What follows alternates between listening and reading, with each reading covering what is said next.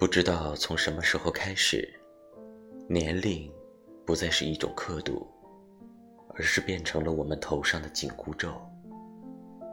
好像过了一定年龄，我们只能变成规规矩矩的提线木偶，工作、结婚、生子，按着既定的轨道一步步走，再也无法从生活的五指山下翻身。于是开始抱怨生活，抱怨时间太快，也开始怪水逆。其实，把我们击得溃不成军的，是我们自己。该来的终究会来。一辈子那么长，慢慢的相遇，浅浅的品尝，珍惜当下，希望。一切都好。